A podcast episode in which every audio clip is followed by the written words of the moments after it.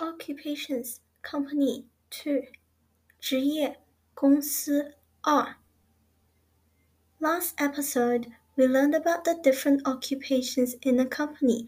This episode, we are going to further our knowledge about occupations in a company.